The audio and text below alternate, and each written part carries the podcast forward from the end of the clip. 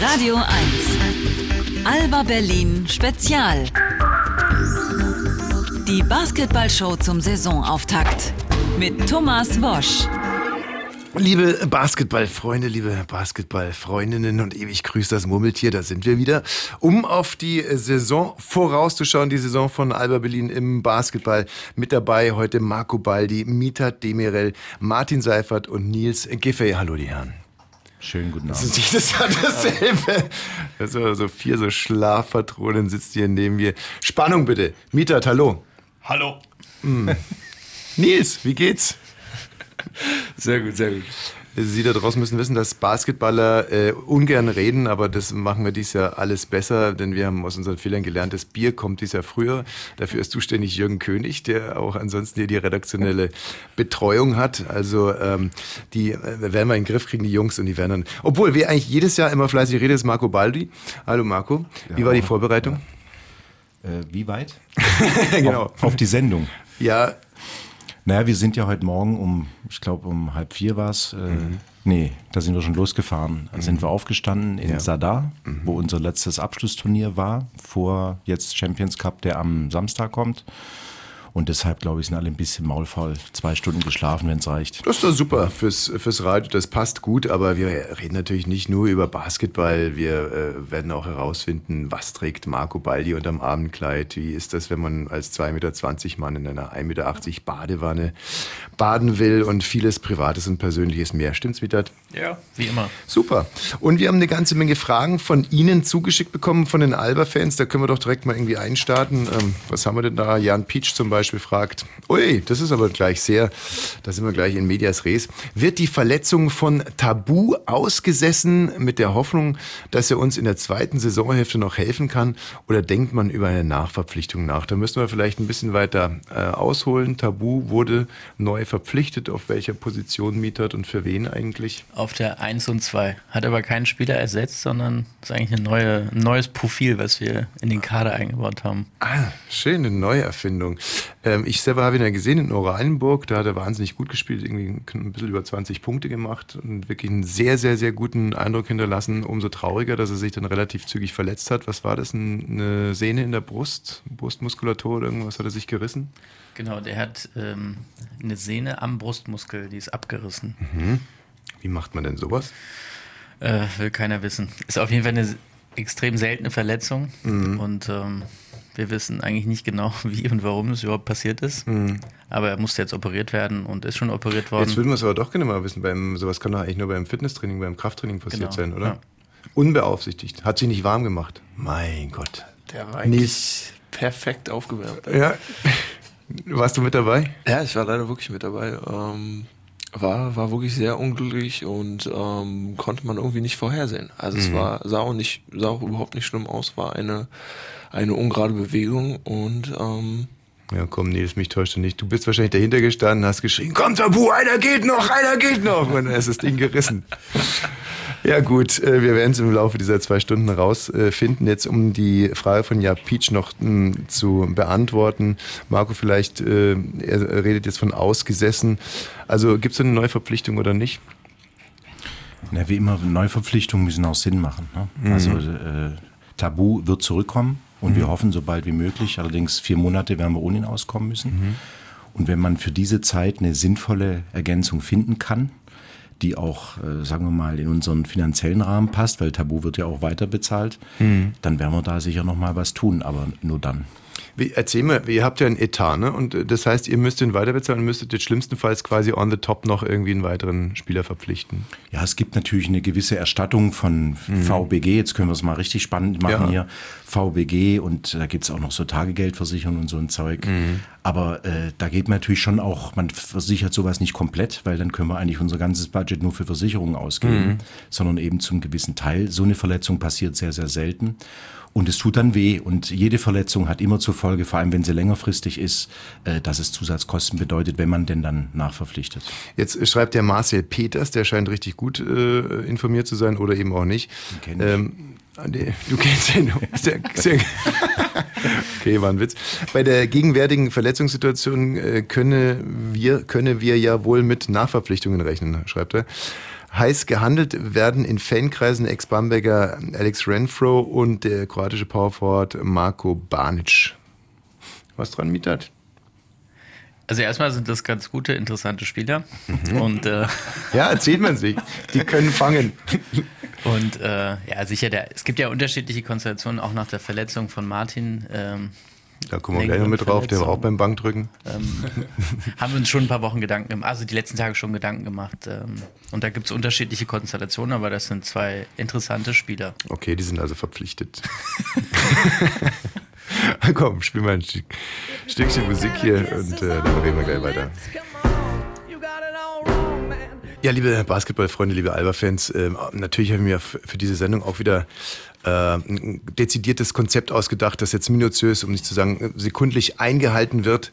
Nur habe ich es dann wieder vergessen. Wir werden uns einfach treiben lassen durch die Sendung. Wir haben ja relativ handfest jetzt schon angefangen mit der Verletzung von Tabu. Da würde ich sagen, machen wir doch mit Verletzung gleich weiter. Ist doch ein super Thema. Ähm, denn wir haben einen Verletzten hier im Studio. Das ist ja Martin Seifert gerade gekommen und schon verletzt. Martin, was passiert? Ja, schön beim Training äh, unglücklich gestürzt und ähm, ja, falsch Wer hat dich gefault? Nee, es war Einzeltraining. Ah. Einfach nur, ja. soll, soll auch mal passieren. Du hast dich, ihr seid ja so eine geile Truppe, ne? Der eine verletzt sich beim Bankdrücken, der andere beim Einzeltraining. Jetzt erzähl doch mal bitte ganz genau, was da passiert ist. Ja, wie gesagt, also habe halt einen äh, gewöhnlichen Basketball-Move gemacht und auf jeden Fall ähm, gestolpert, hingefallen, falsch abge äh, abgestützt und ähm, ja. Ich kenne deine Mutter. Ja, ich weiß. vom, vom, äh, Nee, ist jetzt kein dummer Witz, stimmt wirklich. Ja, ja. wo war das nochmal? In Ostrau. Ostra, ne, Ostrava. Ostrava, oder? Ostrava, genau. Ja, ja, genau. Martins Mutter ist nämlich äh, die Freundin, oder? Von Ja. Mhm. meinem Coach. Der kennt, den natürlich kennst du ihn, klar. Der ist Ja. nochmal 40 Zentimeter größer als ich. Neben dem sehe ich aus wie ein Kasper. Mhm. Aber du wahrscheinlich auch, oder? Der ist wirklich riesig. Größe ist schon ungefähr gleich, aber er ist halt noch ein bisschen kräftiger. Alles klar.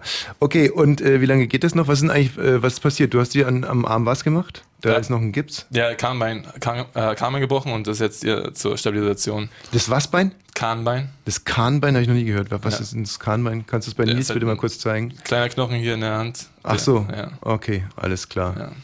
Und ist gut verlaufen, die OP. ja auf jeden Fall. Und an der Hüfte auch noch was? Ja, es wurde halt ein kleines Stück hier äh, Oh, aus der Hüfte rausgenommen das sieht aber geil aus. und in die, in die, äh, in die Hand reingepflanzt sozusagen. Da, wo bei Jürgen Fast König und bei mir so ein halbes Schwein umgebunden ist, hat, Martin eine ganz hübsche, wie fast wie aufgemalte Narbe. aufgemalt, ja. Mhm. Was hat die Freundin dazu gesagt? Äh, hab keine Freundin, von daher. Hey Mädels, Martin Seifert hat keine Freundin. Äh, könnt ihr euch über Facebook jetzt direkt bewerben. Genau. Schön, dann haben wir im Prinzip eigentlich alle derzeit aktuellen Verletzungen abgehandelt, oder? Oder gibt es noch irgendwas, von, von dem wir nicht wissen? Nee, das, also klar, der eine hat, der, der eine oder andere hat so bestimmt ein bisschen Auer noch vom Turnier. Mhm. Es war hart, in vier Tagen drei Spiele zu spielen. Aber das waren so die groben Verletzungen. Nils, dir geht's gut. Mir geht's sehr gut, ja. Ja, wieder zurück in Berlin. Genau. Äh, wohnst du wieder da, wo du früher gewohnt hast? Nee, das war früher war bei Mami, ne? Und jetzt wahrscheinlich nicht mehr. Ja, genau. Ähm, immer noch im selben Kiez, aber trotzdem. Ja, wo ist das? Äh, Prenzlauer Berg, in der Nähe Max-Schmeling-Halle. Ähm, nicht ganz Kolwitz, aber in der Gegend. Du warst vier Jahre in Amerika zwischendurch. Richtig. Was hat sich mehr verändert, du oder Berlin? Ähm, wahrscheinlich ich. Aber es hat sich schon, gerade in der Gegend, so Prenzlauer Berg Mitte, hat sich unglaublich viel verändert. Also jede Baulücke wird geschlossen und ähm, ist schön, ist schön anzusehen. Ganz Deutschland war wahnsinnig aufgeregt. Wirklich, äh, Alter, wo geht der hin und kriegt der wirklich, kommt der zu Alba? Und hatte irgendwie auch so das Gefühl, äh, Marco äh, kann es vielleicht sogar bestätigen, dass äh, aufgrund deiner Verpflichtung hier auch alles so ein bisschen stillstand und geparkt war. So, wie wird es, wenn Nils kommt? Wie wird es, wenn Nils nicht kommt? Äh, wie erklärst du dir das, dass du eigentlich, mein, hast ja keine Ring gewonnen dort und also, woher kommt dieser wahnsinnige Wirbel um dich? Ich glaube, es ist einfach eine, eine gute Geschichte für den Verein, dass äh, wirklich ein Junge, der ähm, hier in Berlin aufgewachsen ist und ähm, so das Alba Jugendprogramm, was ja, was ja in den letzten Jahren gerade groß gefördert wurde, durchlaufen ist.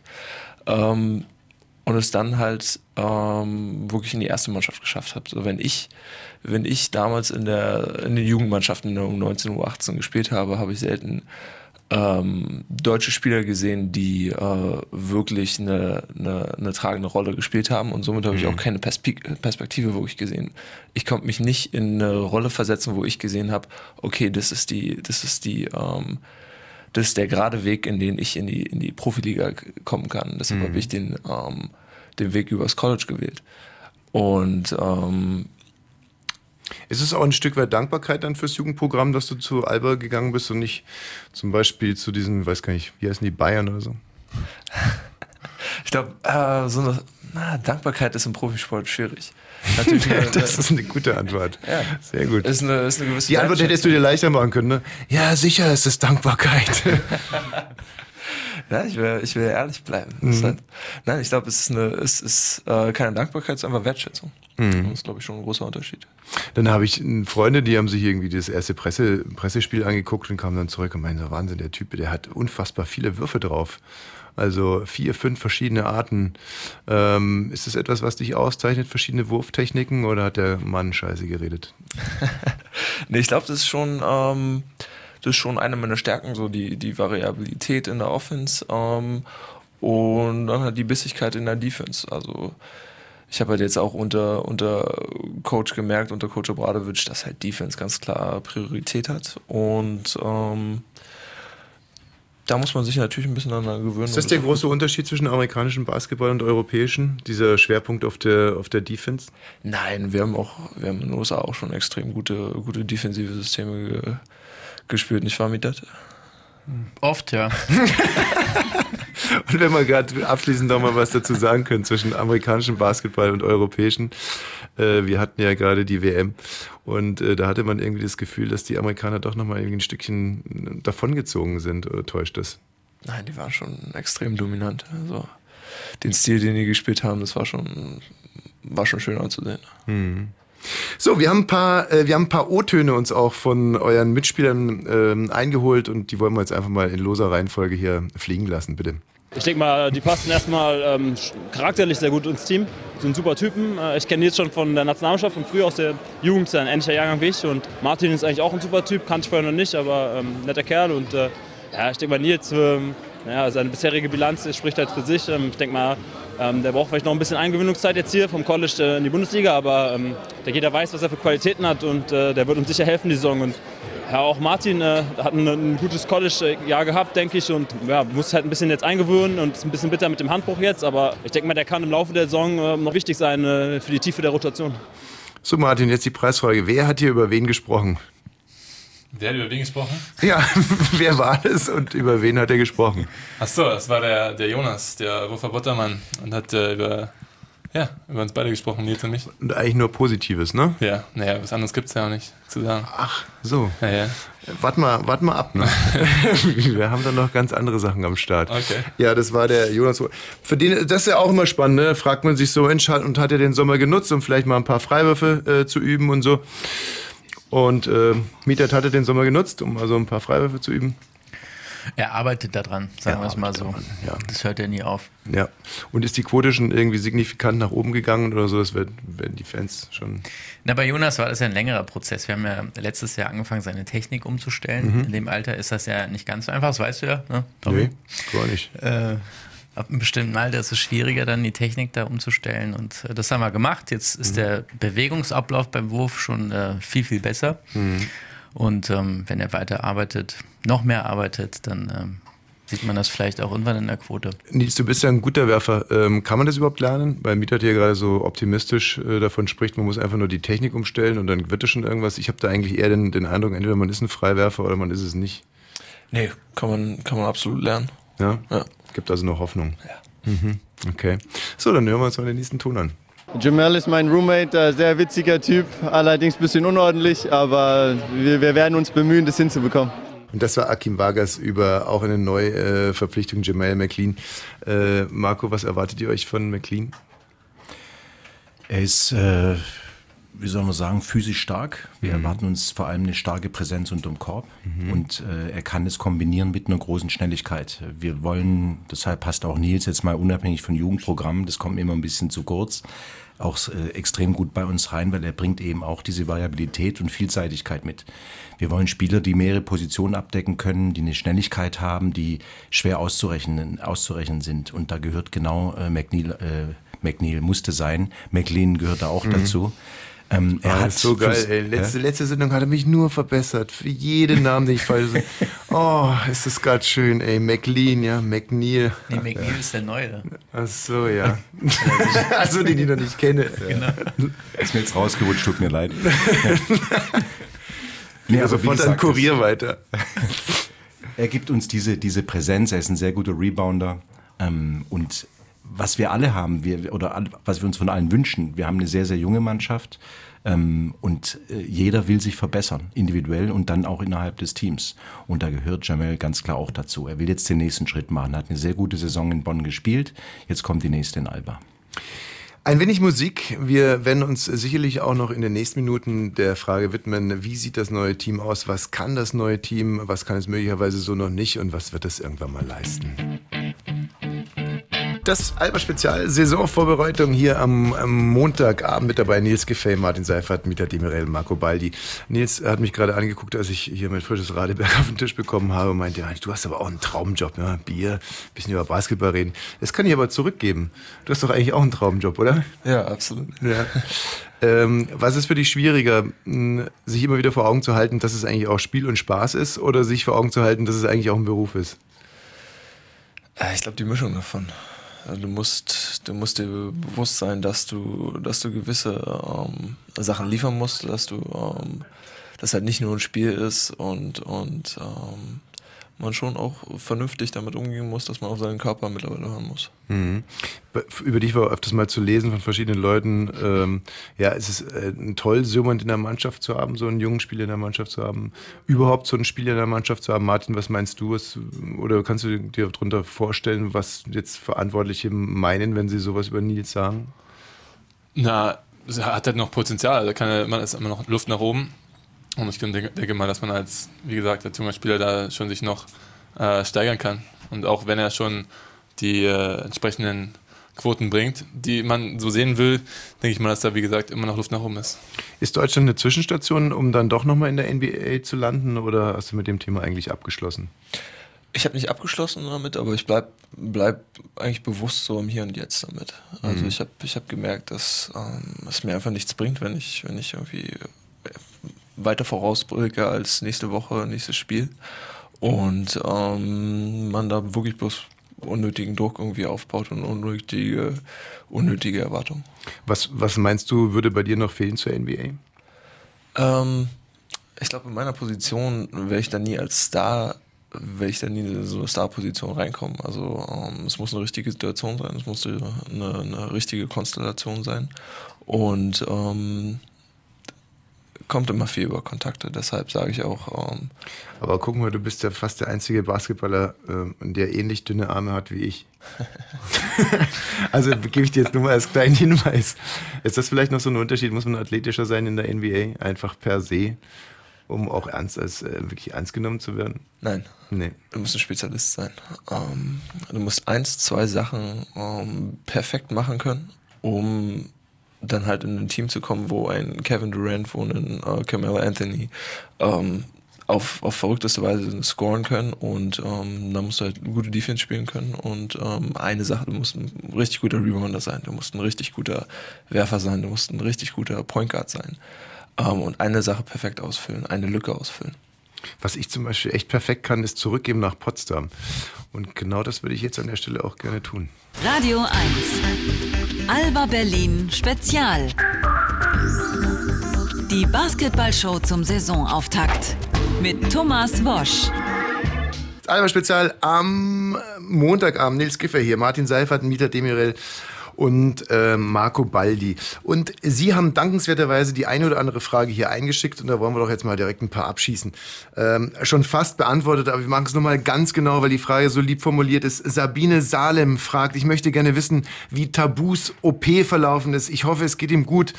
Das ist das Wichtigste für mich, Wichtigste mit 15 Ausrufezeichen anschließend. Äh, Marco, wie ist verlaufen? Wann kommt er wieder? Wie sieht's aus? Ist alles gut verlaufen. Das ist eine, äh, keine einfache Operation. Der hat, da wird eine Schraube reingedreht. Die bleibt da auch erstmal drin. Ähm, also wird jetzt äh, am Flug, bei den Flughafenkontrollen wird jetzt genau das Thema dann losgehen. Wir hoffen, dass er in vier Monaten wieder voll belastbar und auch auf dem, äh, ist und wieder auf dem Spielfeld stehen kann. Bis jetzt alles gut. Liebe Sabine, ihrem Star geht es gut. Bastian Drügaller, oh, scheiße, Mist. Das wäre eigentlich genau die letzte Frage äh, der Sendung. Wir, äh, aber wir sind noch nicht am Ende, ne? Nee, sind wir nicht. Okay, ich stelle sie trotzdem. Wo seht ihr Alba Berlin im Jahre 2020, Mietat? Ganz vorn. Ganz vorne, ne? Ach, klar, ganz vorne.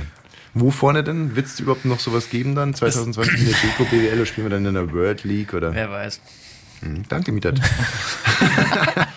so, müssen die Spiele jetzt Chinesisch lernen? Uh. Ja, Marco. Ich wieder, ja. Äh, ich glaube, an, man kann es jetzt so ein bisschen, ja, da kann man ein bisschen Scherze drüber machen und sowas. Äh, das ist das eine. Das andere ist, dass äh, uns ja auch ständig vorgehalten wird, dass wir mit dem ein oder anderen mäzenenorientierten oder fußballorientierten Club vielleicht budgetmäßig nicht ganz so richtig mithalten können, die einen Star nach dem anderen da verpflichten und wir müssen eben schauen, wie wir weiterkommen, unseren Weg gehen. Und bei Alba sieht es halt so aus, dass wir auf dem Markt operieren und wir haben schon vor drei, vier Jahren angefangen, den chinesischen Markt, wo alle gedacht haben, jetzt haben sie wirklich eine an der Waffe, für uns zu entdecken. Das hat zwei Gründe. Der eine äh, wesentliche ist, dass dort eine gigantische Basketball-Euphorie herrscht. Und der zweite ist, dass wir über unseren Hauptsponsor da auch, sagen wir mal, einen bestimmten Zugang hatten. Das haben wir etabliert. Wir haben angefangen, äh, einen Austausch. was meinst ja. du mit Zugang? Äh, äh, Motto auch Chinesen machen Müll, oder? Ja, genau, Müll gibt's. Müll gibt's überall, ja. Also das war schon so, sagen wir mal, der Anker, ja. Und dann sind wir rüber, haben Trainingslager dort gemacht, haben Netzwerk aufgebaut, äh, haben dann einen Austausch angefangen. Wir haben Kooperation jetzt mit Schulen, mit Universitäten. Ähm, und da, da gibt's so eine, eine Basis, so wie wir es mit unserem Jugendprogramm hier auch Okay, machen. jetzt pass mal auf, dann mal so, was, was denkt sich Maxin bei dem Ganzen? Weil Du sagst ja oder nein. Äh, ihr wollt in China Alba-Trikots verkaufen. 2020. Also das ist im Moment spielt überhaupt keine Rolle. Überhaupt keine. Nein, ihr kriegt von den Chinesen unfassbar viel Kohle und könnt so zu äh, Bayern aufschließen, finanziell vom Budget her. Wir bieten für chinesische Unternehmen, die in Europa Fuß fassen wollen, eine spannende Kommunikationsplattform, wird's der Profi ausdrücken. Ja, kriegt ihr unheimlich viel Kohle und könnt jetzt budgetmäßig mit den Bayern mithalten? Wir können zumindest unsere Lücke schließen. Nicht die zu den Bayern, aber unsere Lücke können wir schließen. Wenn ihr Geld von den Chinesen bekommt, zahlt Alba dann weniger? Oder Nein. ist es on top? Nein, das ist, das ist on top, aber da wir einen Trikotsponsor verloren haben, der anders hieß, Mhm. äh, mussten wir diese Lücke schließen. Das ist Gott sei Dank über ein chinesisches Unternehmen gelungen. Was steht auf Chinesisch auf den Trikots? Jean de, ich muss jetzt aufpassen, Mhm. weil wir haben kritische äh, äh, Redakteure in den Berliner Zeitungen, die uns auch gesagt haben, wie man Mhm. Ja. es richtig ausspricht. Deshalb muss ich jetzt aufpassen. Also es wird Jean de ausgesprochen, das ist der Name, das bedeutet so viel wie Chinesisch-Deutsch und drunter steht Sino-German Eco City. Und da wird nämlich eine Stadt gebaut, das ist was relativ Spannendes. Äh, Da wird eine Stadt gebaut nach Ökostandards. In China nicht so das ganz normale Selbstverständnis. Und dafür Werbung zu machen, ist, glaube ich, nicht so schlecht. Ist Mieter Demirel jetzt für die Einhaltung der Menschenrechte in China verantwortlich? Das war auch schon immer. Aber ich habe ihm gesagt, er soll sich vor allem erstmal um die Türkei kümmern. Nein, ich meine, der kann es ja ganz schön nass regnen. Haben wir ja gerade mit Gazprom, nicht? Also kann ja schon blöd laufen. Aber da seid ihr. Ja, das, also das sind ja die, die, ne, also Frau Merkel muss ja, muss ja gefragt werden, sie- wenn sie da war und so weiter, das kennen wir. Also ich, ich, ich, das, das Schlauste finde ich immer, wenn man direkten Kontakt zu den Menschen hat. Äh, ich glaube, dann kann man viel mehr beeinflussen, als irgendwelche wichtigen Fragen zu stellen äh, oder auch irgendwo hochzubringen. Und die letzte Frage, wann sehen wir den ersten 2,87 Meter großen chinesischen Spieler bei Alba? Das ist Mithats Ressort. Was? Der ist für die großen Spieler zuständig? Das ist auch ein Treppenwitz der Geschichte, oder? Nee, natürlich, äh, also es, es spielen in China 300 Millionen Leute Basketball, das Mhm. muss man sich mal vorstellen. Das ist, die haben jetzt Ping-Pong bei weitem überholt. Das ist mit, mir hat mal jemand gesagt, wenn du in China eine Freundin haben willst, musst du Basketball spielen. Also die Coolen. Mhm. das ist wie hier. Die Coolen sind die Basketballer. Ja. Und äh, natürlich gibt's da viele Spieler, aber die auf die richtig guten Spieler, da kommen wir noch nicht so richtig ran. Also für mich hört sich das erstmal spannend an. Und äh, wenn es äh, kacke wird, kann man ja dann immer noch nachfragen. So, äh, Joel Spill Phil, könnte heißen, fragt, werden wir dieses Jahr noch intensivere Defense erleben als im letzten Jahr? Wird Alba Spiele mit 22 selbst erzielten Punkten gewinnen, weil der Gegner nur 20 hat? Nils, das wäre doch schön, oder? Wäre super. Ich glaube, wir werden, wir werden noch intensiver sein. Ähm, weil Leute wie, wie Akim Vargas sich weiterentwickeln, der, ähm, der halt wirklich eine, eine, eine, gewisse Intensität so an den Tag bringt, immer, immer 100% auf dem Feld gibt. Und äh, wenn er sich in der Offense ähm, wirklich so weiterentwickelt, wie er es jetzt gezeigt hat, dann, dann schlägt es immer wieder auf Defense. Der trifft jetzt auch ab und an mal einen Dreier, ne? Richtig. Ja. Aber man redet immer von intensivere Defense, bissigere Defense. Ist da wirklich noch so wahnsinnig viel Spiel drin oder geht es wirklich um eine besser organisierte Defense eigentlich? Es geht eigentlich ähm, um eine bessere Kommunikation. Organisation natürlich, aber ähm, wenn man in der Defense kommuniziert, du hast, du hast, ähm, ist viel leichter ein Vertrauen aufzubauen und dadurch kannst du kannst du wirklich aggressiver verteidigen. Wenn du weißt, okay, wenn ich jetzt geschlagen werde, ist kein Problem, weil die Leute hinter mir haben, haben sozusagen, haben mir den Rücken freigehalten, die sind, die sind ready, ähm, mir auszuhelfen. Dadurch kann ich jetzt zu 100% mich darauf fokussieren, äh, hier Druck aufzubauen. Hm. Gut, dann hören wir uns bei der nächsten O-Ton an. Man merkt in äh, vielen kleinen Situationen im Training, dass die Erfahrung vielleicht ein bisschen fehlt von, von Sven und Jan, die gute Tipps gegeben haben. Aber nichtsdestotrotz versuchen wir jetzt als Team wieder wettzumachen und äh, Coach übernimmt mehr Verantwortung, erzählt mehr im Detail, was, was wir besser machen müssen. Und von daher glaube ich nicht, dass es sich äh, ja, großes Ausschlag gibt auf die, auf die laufende Saison. Das ist der gerade angesprochene Akim Vargas gewesen über den Weckern von Jagler und Schulze. Jagler kennt jetzt die A9 eigentlich, oder? Die müsste eigentlich jede Baustelle kennen. Er ist jetzt oft, oft genug hin und her gefahren, Marco. Ja, also Jagler hatte, hatte ein Angebot von uns. Äh, er hat sich dann, ich glaube, auch etwas familiärer orientiert äh, gegen Bayern. Das kann man ihm nicht übel Seine Frau ist schwanger, darf man das erzählen? Ich glaube, das.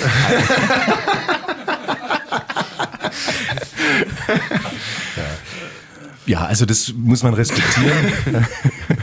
muss man respektieren. Ähm, wie gesagt, äh, das ist jetzt auch schon der Schnee von gestern. Wir haben, das, mhm. wir haben ein junges Team. Wir haben wirklich unsere 30-jährigen Garde oder auch deutlich drüber. Nee, aber, Entschuldige, da. dass ich unterbreche, aber das ja. ist ja schon immer, weil die Fans sich ja schon fragen, warum der hat doch eine gute Saison gespielt, warum ist denn der jetzt weg, warum lassen die den ziehen? Die haben doch so viel von Kontinuität erzählt, jetzt ist der schon wieder weg. Also ihm habt ihr ein Angebot vorgelegt ja. und er hat sich dagegen entschieden. Er hat sich dagegen entschieden. Also am Ende lag auch ungefähr das da, wie, wie man sich es gegenseitig vorgestellt hat. Mhm. Also deshalb glaube ich, war es am Ende mehr aus dem Bauch und mehr. also aus dem Bauch, ja, äh, schon genau. klar. Also, Ein Gruß okay. aus dem Bauch. Sven Schulze, bitte. Warum ist der nicht mehr da?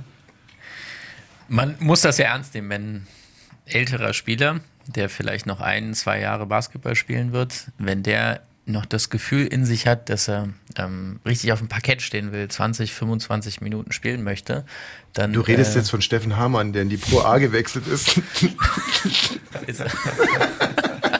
ja, vielleicht da auch. Äh, ja, Nein, wirklich, okay, zurück man, zu Sven Schulz. Ja, ja, das muss man ernst nehmen. Also wir können immer als Club etwas wollen und auch etwas vorstellen. Wenn der Spieler nicht ähm, wirklich genau das Gleiche will oder zumindest in diese gleiche Richtung will, dann macht das nicht so viel Sinn. Und er hatte ein Angebot für uns auch ähm, für seine weitere Zukunft. Ähm, abseits vom Spielfeld. Mhm. Ähm, er hat sich einfach für dieses Angebot und genau wegen äh, dieser Gründe halt entschieden, weil er wirklich ähm, im Endeffekt eigentlich für, für mehr Minuten entschieden. Ja. Und wie kann man sich das so vorstellen? Hat, habt ihr da so gesagt, Mensch Sven, das letztes Jahr eigentlich so gut gelaufen, also so können, können wir es uns wieder vorstellen. Da kann sein, dass du mal drei, vier Spiele zuguckst, aber ja, kann auch sein, dass du ab und an mal kommst und dann wieder einen Dreier schmeißt oder so. So müsste man es doch eigentlich zusammenfassen. Und dann hat er gesagt, nö, ich würde aber gerne Starting Five nochmal spielen. Also wer Sven kennt, mhm. und wir haben ihn wirklich, glaube ich, jeder andere, außer Sven, hätte gesagt, ich bleibe in Berlin. Meine Familie ist da, wir haben hier alles, was wir mhm. brauchen. Der Club baut mir hier eine goldene Brücke sozusagen mhm. in den späteren Beruf. Was mhm. will ich eigentlich mehr? Aber Sven ist halt Basketballer durch und durch und solange der gerade auslaufen kann, wird er versuchen, auf dem Feld jede Sekunde zu verbringen. Und das muss man respektieren, das ist okay. Bremerhaven hat ihm erzählt, du spielst bei uns erste fünf. Um, um dich herum bauen wir das Team auf mhm. und er wird dort wahrscheinlich auch mehr Spielanteile haben. Die haben auch eine, eine geringere Belastung. Wir spielen zwei bis dreimal die Woche, die spielen einmal die Woche. Und das sind alles so Dinge und da hat er gesagt, okay, also ich will es nochmal wissen, ich fahre dahin.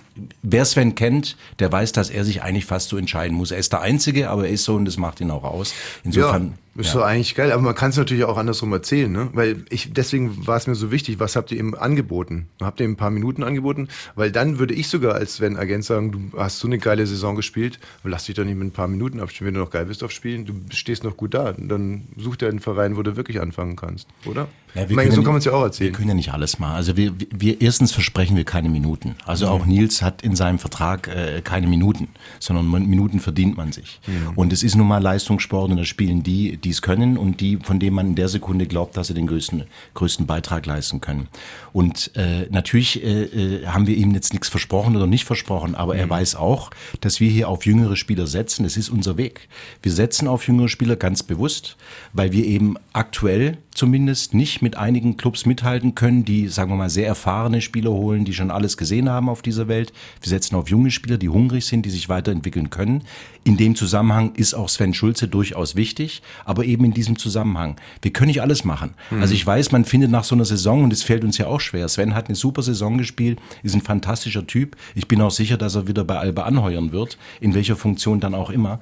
Aber ähm, wir können nicht alles machen. Also entweder wir haben einen Weg oder wir haben keinen. Unser Weg, wie gesagt, der geht jetzt über jüngere Spieler. Wenn dann einer dabei ist, der Erfahrung mitbringt, der zeigt, wie man trainiert und der aber auch bereit ist, in Zweifel etwas zurückzustecken, was Spielminuten anbelangt, dann passt's. Sonst passt's nicht, da muss man ehrlich sein. Darf ich mal eine ganz sentimentale Frage stellen? Also sehen wir ihn wieder, wird er dann gefeiert? Ich finde es wirklich immer äh, schade, wenn Leute, mit denen man sich auch identifiziert hat oder die einer Mannschaft ein Profil gegeben haben, wenn die dann so sang- und klanglos verschwinden. Ist ja kein Alba-Problem, sondern so ein bisschen Basketball-Problem, nicht? Wo die Fußballer dann schon wissen, wie sie es machen.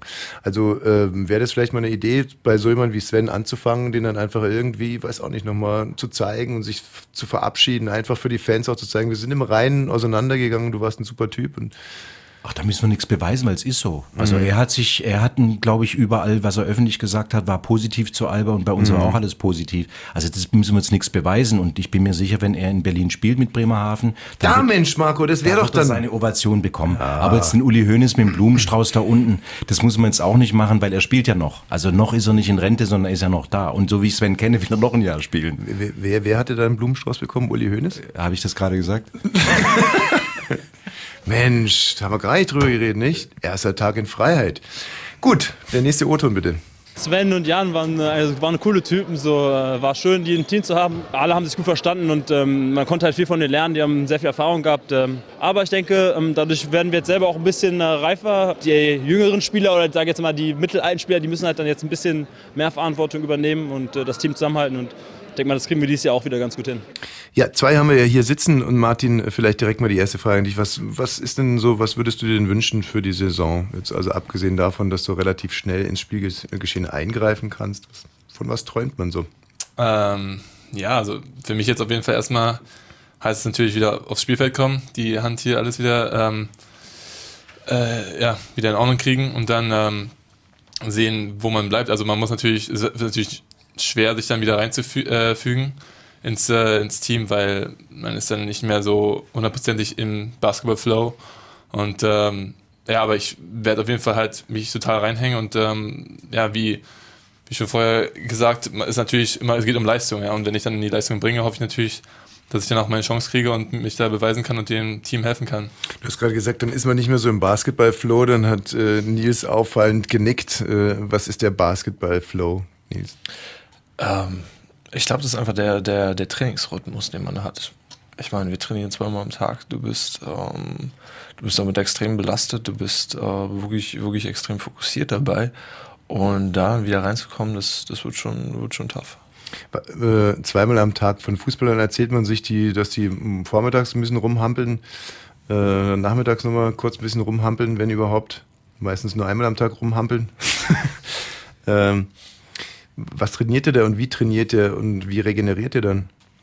Ähm, ich denke mal, beim Fußball wird es auch schon intensiv sein. Bei uns ist es so, dass wir ähm, in so einer. Glaubst du es nicht? Doch, klar. Okay, okay. Ähm, meistens morgens ähm, teilweise eine Krafttrainingseinheit, ähm, viel, viel theoretische Sachen, ähm, dass gewisse, gewisse Prinzipien ähm, nochmal besprochen werden, gewisse Probleme, die vielleicht am Tag vorher aufgetreten sind oder Fragen, die am Tag vorher aufgetreten sind, nochmal noch mal geklärt werden. Ähm, dann meistens wirklich ähm, Einzeltraining, Wurfgeschichten, dass man ähm, an den Techniken feilt und abends dann ähm, schon fünf gegen fünf gruppentechnische Sachen. Und das wird dann immer wieder unterbrochen, dieses 5 gegen 5 und dann was erklärt? Oder? Richtig, und wenn ja, ja. sagt er dann, Mensch, lass uns doch mal spielen jetzt. Nein, da, da muss äh, jeder Trainer natürlich irgendwie äh, auf eine gewisse Art und Weise Diktator sein, ähm, weil er hat die Zügel in der Hand. Am Ende der Saison ist er auch ähm, vor dem Verein und vor den Fans ähm, in, einer gewissen, äh, in einer gewissen Verantwortung, was, das, was ähm, die Ergebnisse angeht. Und ähm, er gibt da eine ganz klare Linie vor. Radio 1. Alba Berlin Spezial. Die Basketballshow zum Saisonauftakt. Mit Thomas Wosch. So, aha, da sind wir schon wieder. Naja, waren ja nur sieben Minuten, um sich auszuquatschen hier mal off air. Mit dem Studio Nils Giffey, Martin Seifert, Mieter Demirel und Marco Baldi. Und wir sind immer noch dabei, über die neue Mannschaft zu sprechen, über die, die die Mannschaft verlassen haben. Haben wir eigentlich schon ausreichend gequatscht.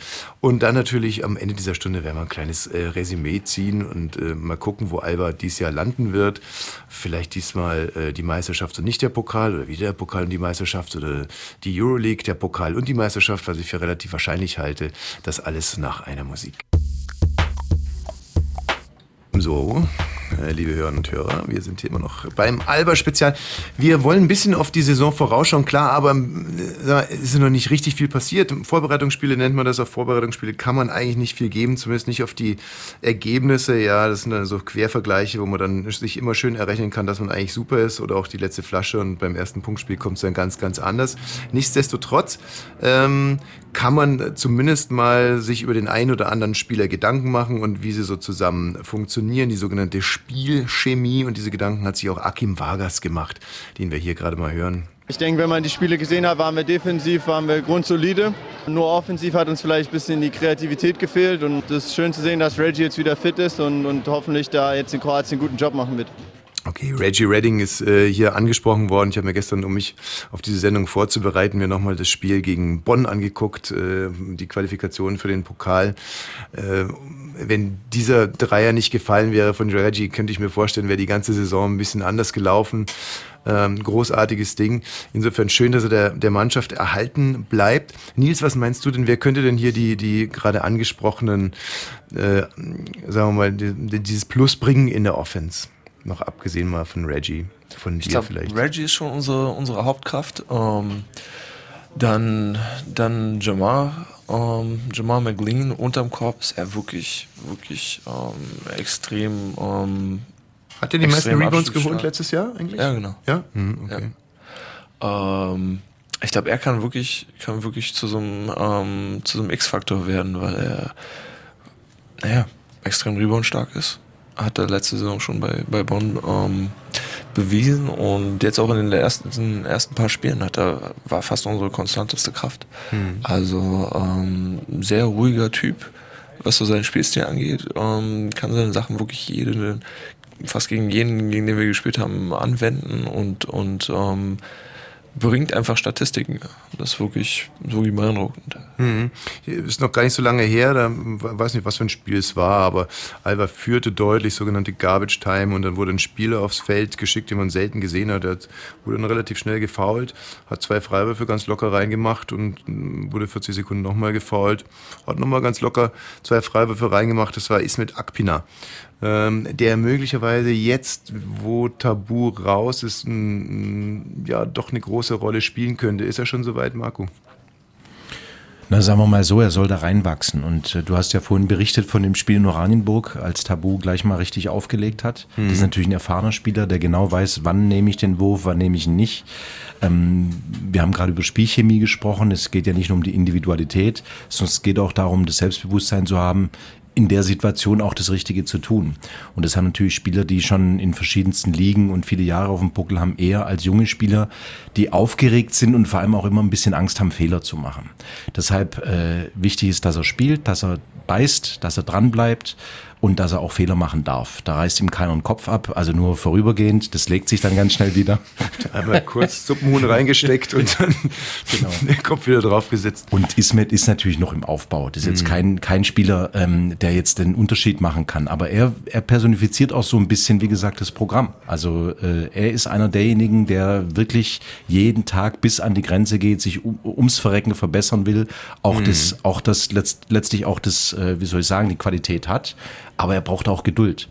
Und ähm, ja, wir werden aus meiner Sicht sowieso nur äh, nicht groß über Individuum, äh, Individuum bestehen können, sondern wir werden schon sehr darüber kommen müssen, so wie im letzten Jahr, hohe Leidenschaft, höchste Intensität, äh, auch äh, billige Punkte in Anführungszeichen durch eine sehr aggressive Defense, Fastbreak, äh, den einen oder anderen Fastbreak kriegen, einfache Punkte kriegen, dann steigt das Selbstvertrauen, dann traut man sich auch mehr. Ich glaube, mehr so in die Richtung geht's. Ismet braucht Geduld und der Martin braucht Pässe, wenn er wieder fit ist. Äh, Martin, wen hast du dir da so ausgeguckt? Als Center ist er schon, ist man schon ein bisschen darauf angewiesen, dass einer ein Auge auf einen hat, also außer es ist jetzt ein Spielzug, das, äh, der wirklich auf einen ausgelegt ist, dass einer auf einen guckt, dass einer einen mag. Mit wem spielst du zum Beispiel gerne Pick and Roll hier in der neuen Mannschaft?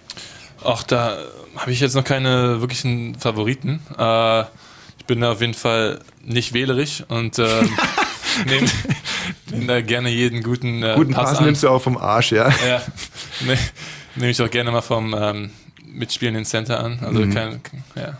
Alles klar. Also da ist dann, wäre dann in erster Linie der Wobo der Mann, der dir, Genau. der, der, der, dir das Ding nochmal durchsteckt, wenn er nicht zu seinem berühmten Hookshot ansetzt. Okay, mal gucken wir mal, was Akim noch so zu erzählen hat. Ich glaube, man hat gesehen, die drei Spiele jetzt in Polen, äh, wir haben nicht so gut defensiv und offensiv gereboundet, wie wir das wollen. Und äh, wir haben den Ball zu oft weggeworfen.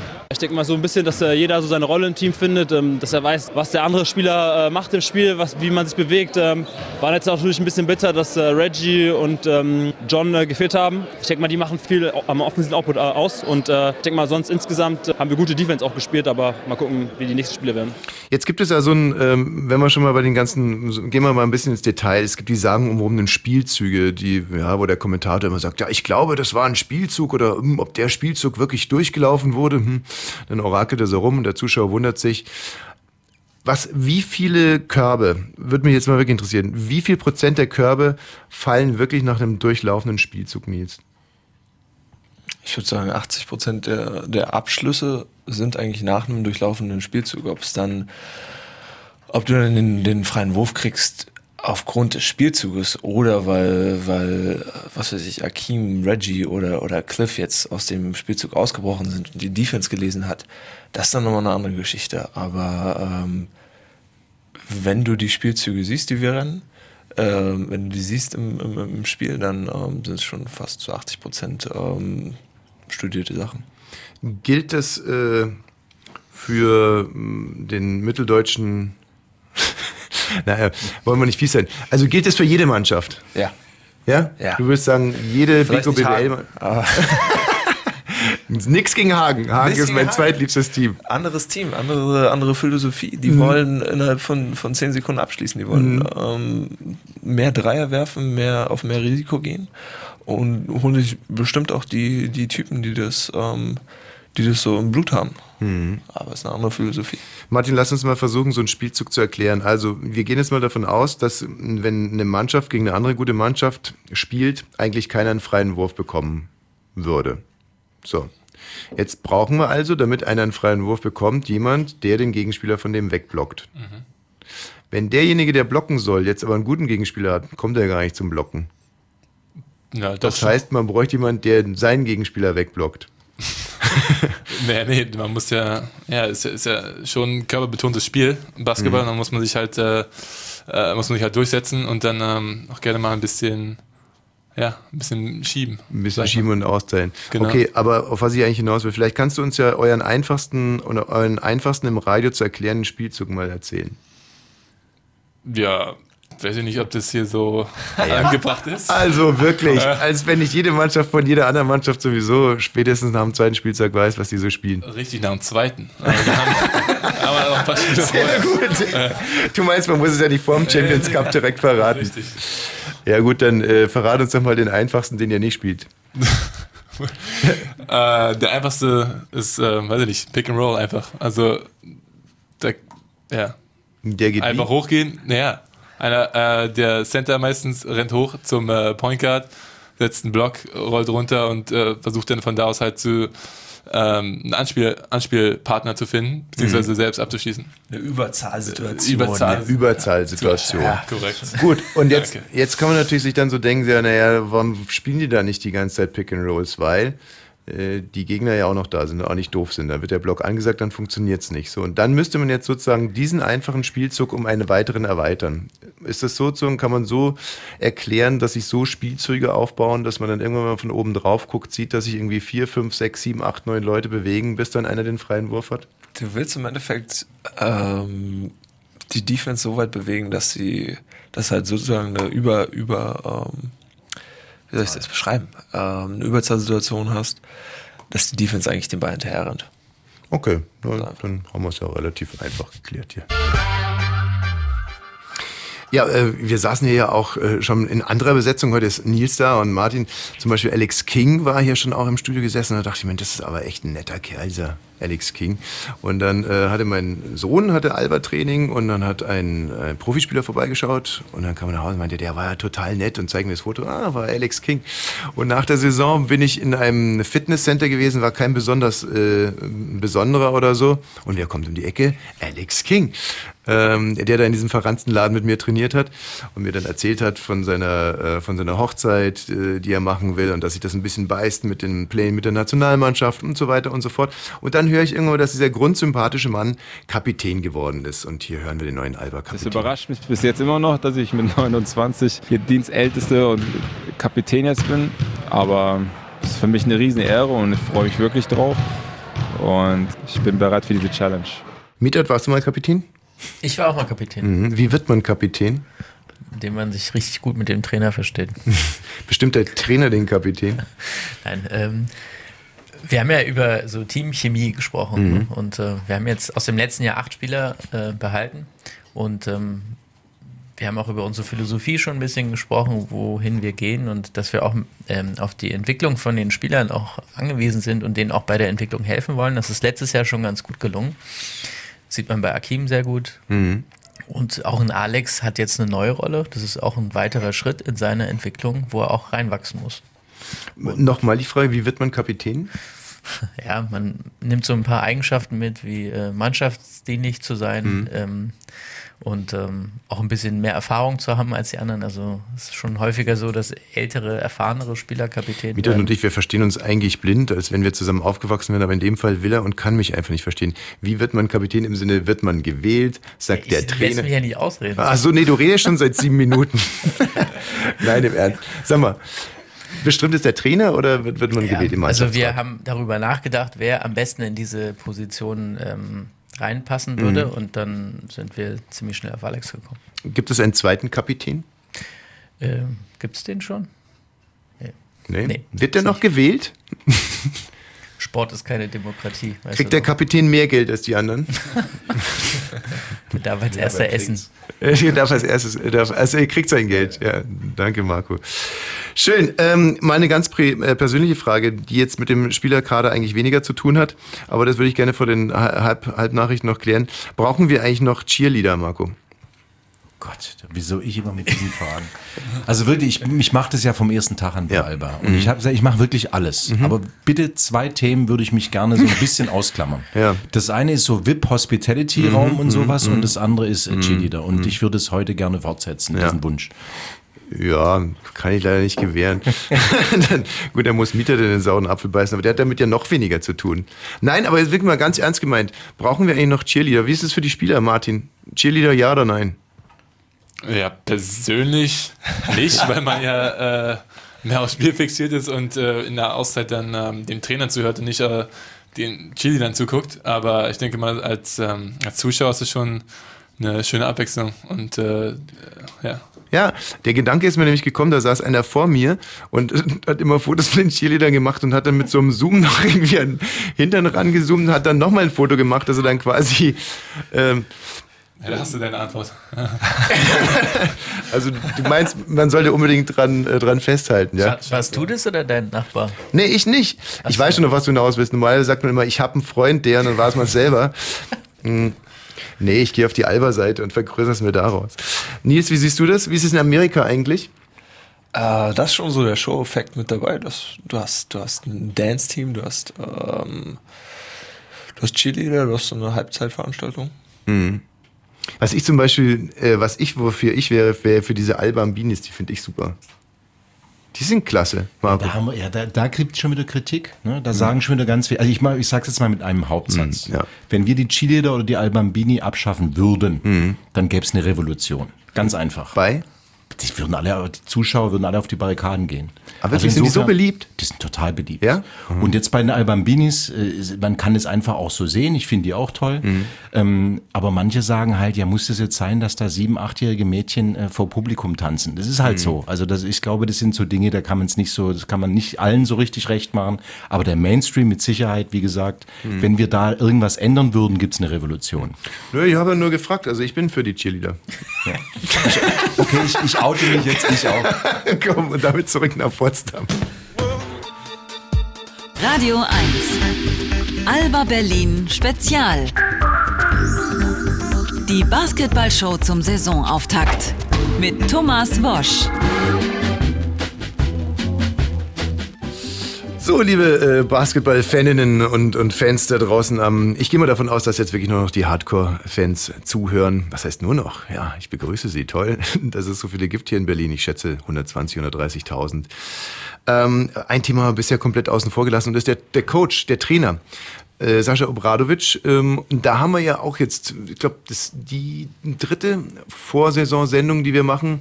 Bei der ersten hatte ich noch die eine oder andere kritische Anmerkung äh, zum Thema, wie er Spieler vor versammelter Mannschaft oder vor versammelter Halle behandelt. Und damals wurde mir aber wirklich ähm, hoch und heilig die Spieler lieben ihn und seine Art. Nicht? Und ich habe dann aber trotzdem darauf beharrt, dass man da ja noch ein bisschen was, sich so ein bisschen, sich ein bisschen beherrschen könnte und so. Und dann war auch zu lesen, er hat sich da auch so seine Gedanken dazu gemacht. Im zweiten Jahr hatte ich dann überhaupt keine Anmerkungen, außer dass es einfach ein, ein Trainer, ein super Trainer ist mit einem hohen Unterhaltungswert. Und trotz allem natürlich ein sehr junger Trainer, jetzt zum Beispiel, wenn man vergleicht mit Svetislav Pesic. Und ähm, insofern mal die Frage an dich, Marco, wie, wie, viel, wie viel macht Erfahrung aus bei einem Basketballtrainer? Oder andersrum gefragt, wie viel Luft ist noch bei, nach oben äh, bei äh, Sascha Obradovic?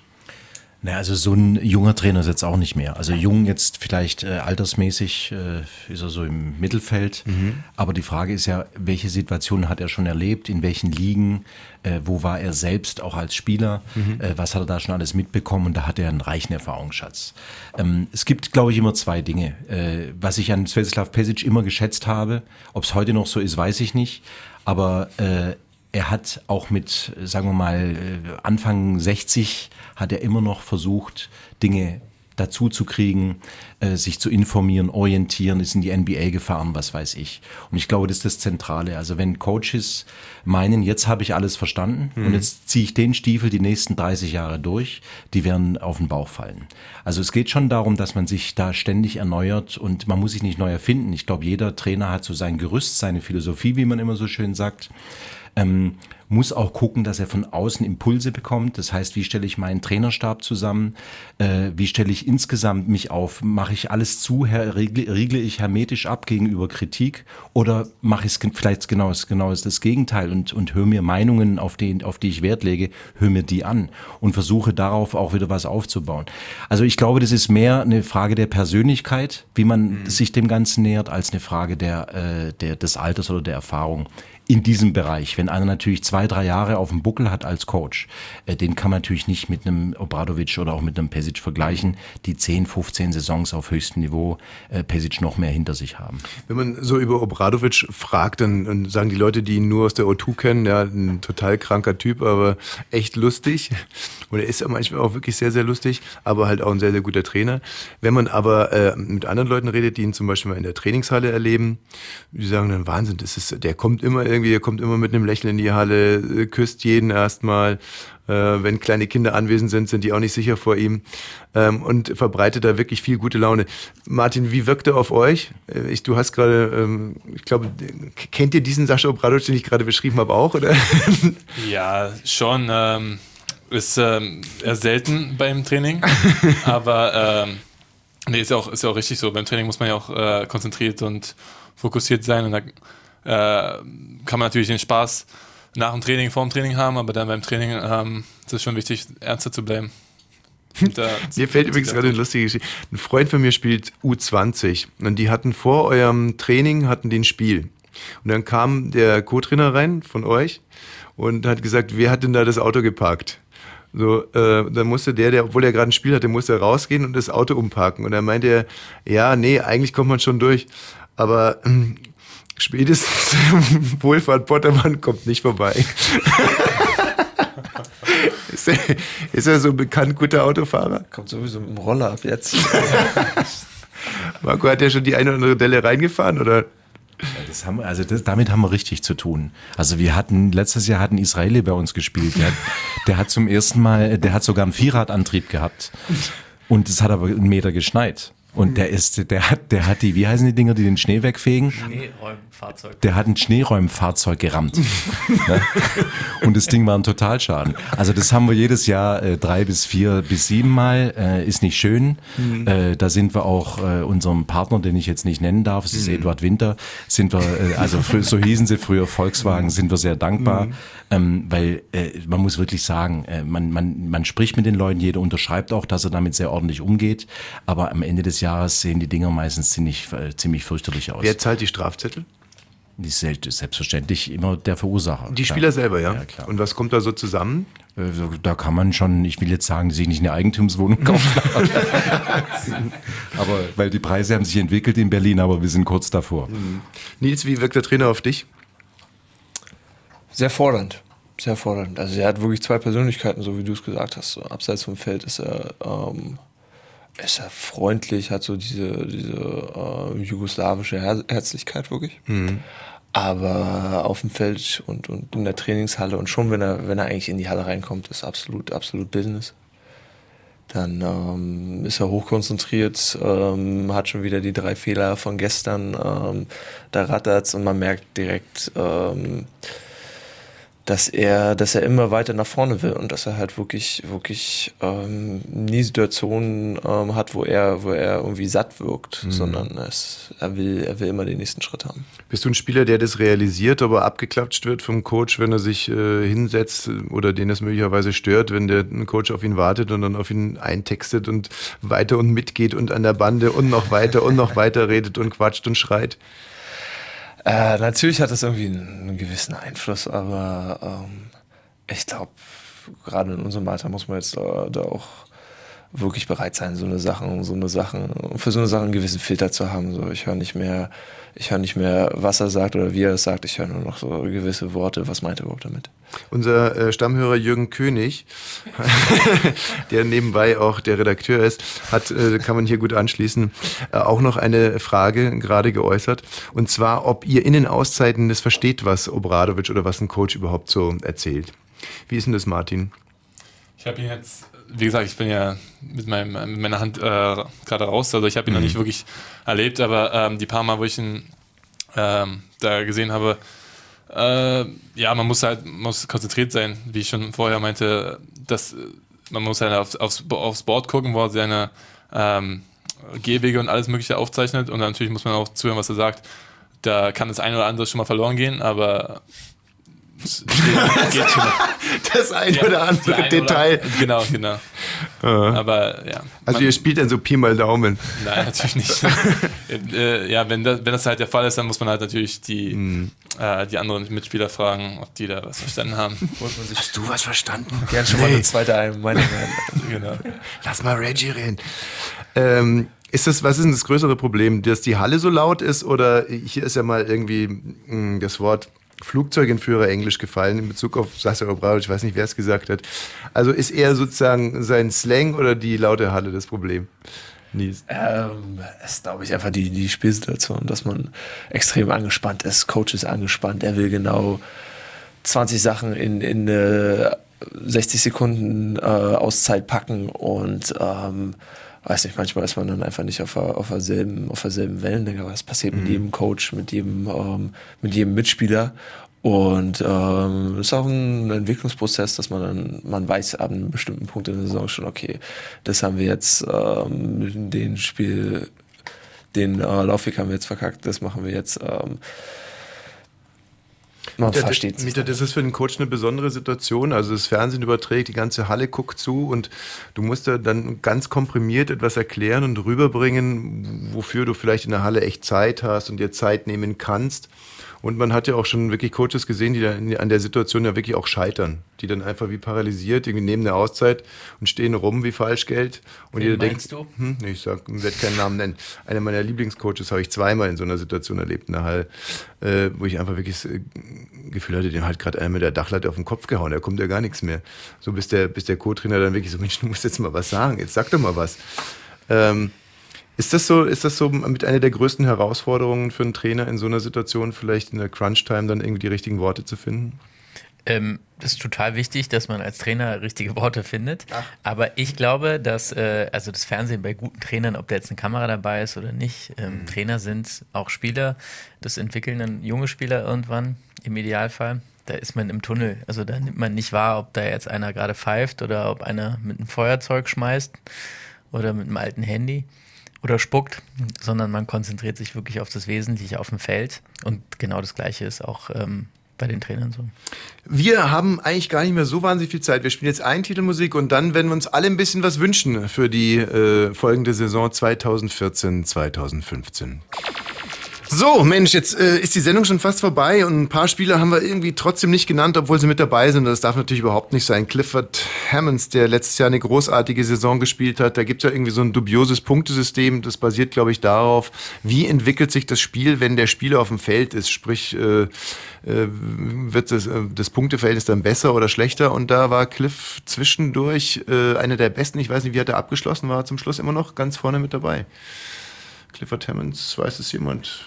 Mietert nickt, aber er blufft, glaube ich, nur. Aber er war auf alle Fälle äh, ein ganz, ganz wichtiger Spieler und ein überragender Spieler letztes Jahr in der Liga. Dann haben wir über Tabu natürlich schon gesprochen, über Akpina haben wir gesprochen, Stojanowski. Das hätte ich euch übel genommen, wenn der dies Jahr nicht äh, mehr aufgelaufen wäre. Das war zwischendurch auch so ein bisschen wackelig. Warum hat es so lange gedauert oder wolltet ihr einfach abwarten? Oder den fand ich letztes Jahr unheimlich wichtig. Super Spieler für mich.